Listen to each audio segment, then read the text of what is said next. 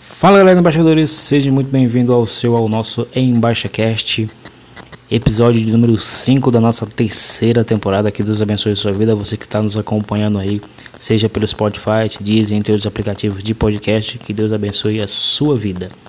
Hoje vamos falar sobre Pedro, isso mesmo, vamos falar um pouco sobre esse grande apóstolo de Jesus Cristo. Bem, a gente vai lá em Marcos, capítulo 16, o verso 7, se não me é o verso 7. Que diz o seguinte: Eu só quero dizer uma frase desse versículo, a parte B, que diz o seguinte: incluindo Pedro. Calma, vamos voltar aqui um pouco a falar sobre Pedro. É, o interessante dessa frase, incluindo Pedro, é que a gente vai ter que voltar ao capítulo 14, na verdade, capítulo 14, não 16, capítulo 14. Exatamente na noite em que Jesus estava dizendo que iria ser morto e ao terceiro dia ia se ressuscitar e tudo, e tudo aquilo, né? É, no capítulo 14, o capítulo começa é, a conspiração para matar Jesus, há uma conspiração para matar Jesus, do verso 1 ao verso 2, né? No capítulo 14. Do verso 3 até o verso de número 9, é Jesus ele é ungido em Betânia, né? E aí do verso do verso 10 ao verso 11 é quando Judas concorda em trair Jesus. E aí do verso 12 até o verso 26 é a última ceia de Cristo. E aí então, do verso 27 ao verso 31, é Jesus dizendo para Pedro que ele iria negar a ele. Diante de toda a situação, depois da última ceia, Jesus ele diz o seguinte, no verso 27 ele começa dizendo que, olha, é, no caminho Jesus disse, todos vocês me abandonarão, pois as escrituras dizem, Deus ferirá o pastor e as ovelhas serão dispersadas. Mas depois de ressuscitar, irei adiante de vocês a Galileia. É nesse momento, no verso 29, que Pedro declara, mesmo que todos os outros o abandonem, eu jamais farei isso. Guarde essa palavra. Eu jamais farei isso. Guarde essa frase. Então ele continua dizendo: Eu lhe digo a verdade. Esta mesma noite, antes que o galo cante duas vezes, você me negará três vezes. E Pedro insistiu, e Pedro insistiu enfaticamente: Mesmo que eu tenha que morrer ao seu lado, jamais o negarei. E todos os outros discípulos falaram isso, mas era Pedro que sempre tomava frente sobre alguma coisa. O que me traz à memória de Pedro é que ele era impulsivo, ele era às vezes até violento, né? Ele cortou a, orelha lá do, do soldado. Mas teve momentos em que Pedro foi usado pelo Espírito Santo. Né? Quando Jesus deu aquele discurso sobre eu sou o pão e tudo aquilo, e que todo mundo estava indo embora, tipo, ninguém gostou da mensagem, né? É, Jesus vira para os discípulos e fala: Vocês também não vão? E aí Pedro fala: né, Para onde a gente vai? Se só o Senhor tem palavras de vida eterna. Mas aqui, Jesus está dizendo: Olha, vocês vão me trair, vocês vão, não vão me trair, vocês vão me abandonar. Porque a palavra de Deus já estava dizendo que Deus iria ferir o pastor, né? E as ovelhas seriam dispersadas, seriam dispersas. Que a gente pode ver isso lá em Zacarias, né, capítulo 13, verso 7, fala sobre isso. Né? Esse, esse é o trecho que Jesus usa, né? Zacarias. Mas aí, diante de tudo isso, Pedro fala: Olha, eu não vou abandonar o Senhor, não, mesmo que todo mundo aqui te abandone. Pedro era ousado, né? Para te ver como Pedro era ousado. Ele fala: ó, Mesmo que todo mundo aqui te abandone, aponta por discípulo. Eu acho que ele apontou por ó, mesmo que todo mundo aqui te abandone, eu não vou te abandonar, jamais. Mas se eu fosse um dos discípulos, falei: Rapaz, mas que acaba acaba coisado, né? A gente aqui e tal. Só ele que não vai abandonar e a gente. Mas aí então Jesus vai dizer: Olha, Pedro, você vai me negar. Não tem ponto de correr. Mas Pedro ele insiste: Eu não vou fazer isso. E aí Pedro fala uma frase que eu acho interessante. Ele diz o seguinte: Eu jamais farei isso. A primeira vez. No verso 29 ele fala: Eu jamais farei isso. E no verso 31 ele quando ele insiste, ele fala assim, ó, mesmo que eu tenha que morrer, ele acrescenta morrer por Cristo. Jamais o negarei. Duas vezes ele fala que jamais negaria Cristo.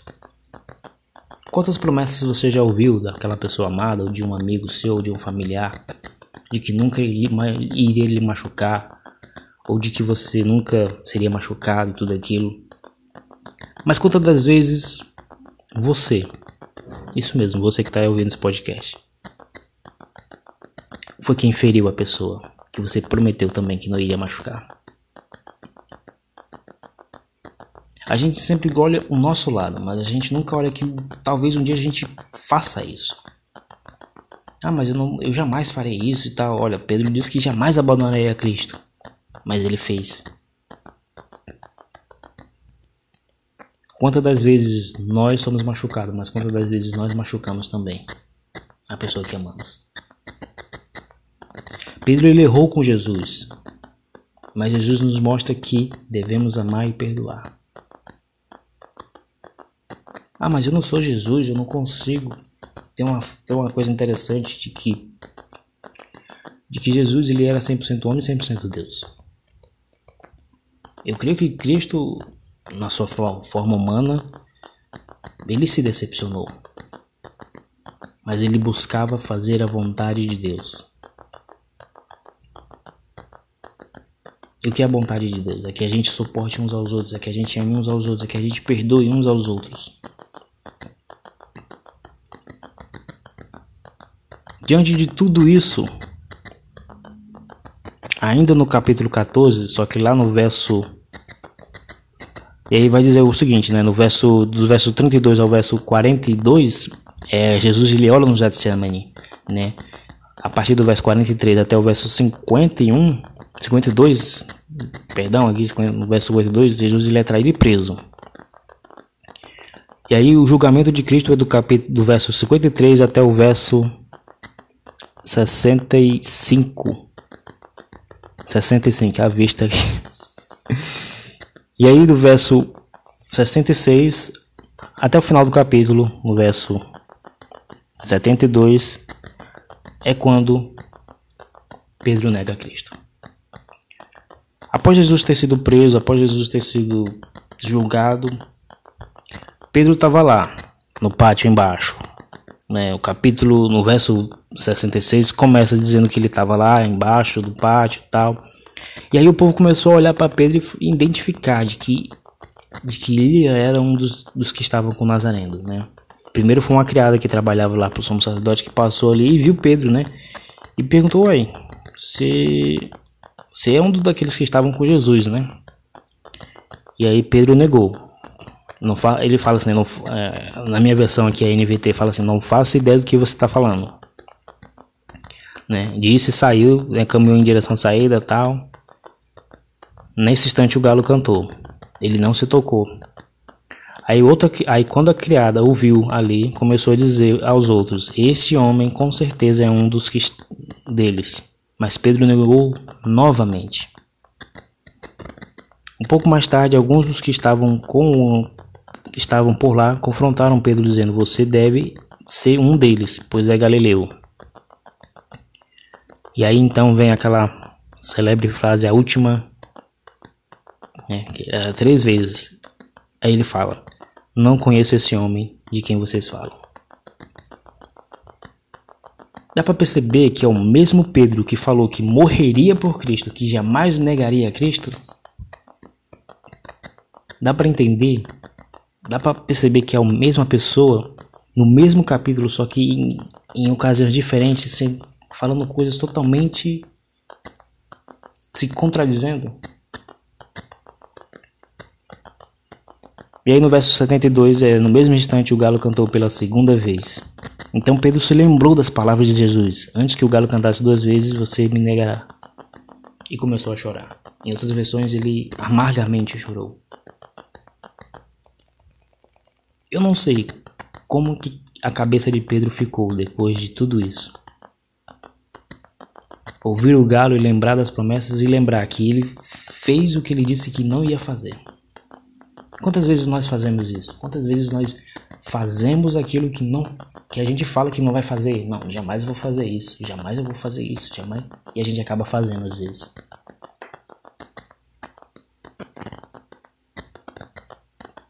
Pedro, ele dá para entender que Pedro ele poderia ali ter falado não, não eu, não, eu não, não mereço, não mereço mais nada de bom. Chega, vou voltar a ser pescador. Eu traí o único homem que confiou em mim, eu traí o filho, do, filho de Deus. Toda a culpa, todos os pecados, creio que Pedro ficava se lembrando. Se lembrando da noite em que falou, mesma, se lembrava daquilo que falou, jamais eu vou negar você. E se lembrava do que disse, eu não conheço esse homem.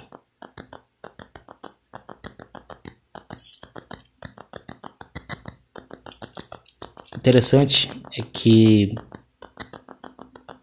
a morte de Cristo, a morte de Jesus, fez o véu se rasgar do templo e nos deu uma nova chance. Tem um livro de Max Lucado que eu li uma vez que eu achei muito interessante que ele falava assim: Deus nos dá todos os dias uma segunda chance. Então todos os dias Deus está nos dando uma segunda chance. Não é diversas chances, é uma segunda chance todos os dias. E após a crucificação, então, então no verso no capítulo 16, a frase incluindo Pedro é que se encaixa nessa história. Maria Madalena e Maria, mãe de, Jesus, de Tiago e de Salomé, foram né, no túmulo lá de Jesus, né, ungir o corpo. E era domingo de manhã, bem cedo, ao nascer do sol, e elas foram lá. E aí, no decorrer, é, quando chegaram lá, entraram no túmulo. Antes elas, elas pensaram, né? Como é, quem é que vai remover a pedra e tudo mais? Quando chegaram lá, o túmulo estava aberto. Aí elas entraram no túmulo, viram um jovem vestido de branco sentado do lado direito. No verso 5 do capítulo 16 vai falar isso. E ficaram assustadas. E aí esse homem disse: Olha, não tenham medo. Vocês procuram Jesus de Nazaré, que foi curado, que foi crucificado. Ele não está aqui. Ressuscitou. Vejam, este é o lugar onde ele havia colocado seu corpo. Agora vão e digam aos discípulos, incluindo a Pedro.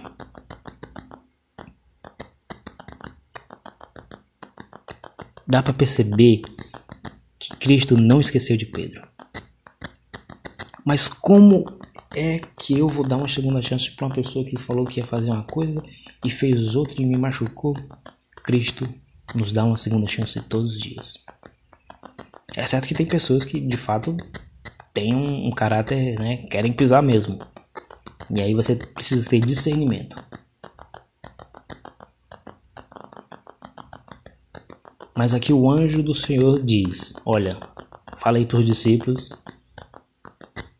Fala para Pedro também. Porque Pedro havia falado uma coisa e fez outra. E abandonou a Cristo também. Talvez Pedro ele não conseguia mais pensar em continuar nessa jornada, em continuar falando do amor de Cristo, em pregar o Evangelho. Mas mesmo ele não se sentindo digno, mesmo ele, ele chorando amargamente, mesmo ele sentindo que não, eu não tenho jeito. Cristo insistiu nele. Cristo insiste em nós. Todos os dias. Ele insiste em você, ele insiste em mim. Todos os dias. Então, permita que ele te cure dessa culpa, dessa mágoa e deixe ele agir na sua vida. Pode ter certeza de uma coisa: ele está insistindo em você. Ele não vai desistir de você. Isso não é uma palavra de coach. Ah, ele não, não, ele não vai desistir da gente. Porque ele é o amor e porque ele deu a sua vida por você.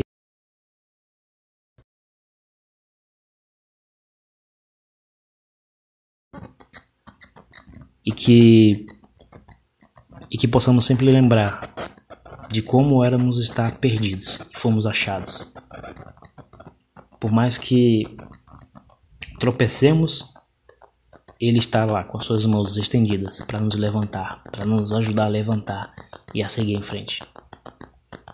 Por mais que a gente não mereça, porque Spurgeon vai dizer uma coisa interessante. Não é por méritos, não é porque a gente faz coisas boas, não. Por merecimento, nós ganhamos o inferno. Mas pela graça de Deus, ganhamos o céu. Bem, gente, meu muito obrigado. Que Deus abençoe sua vida. Compartilhe, tá bom, esse, esse podcast, tá bom? Para que mais pessoas possam ouvir a mensagem do Reino de Deus. Vamos expandir o Reino de Deus, tá bom? E até uma próxima, se assim Deus permitir.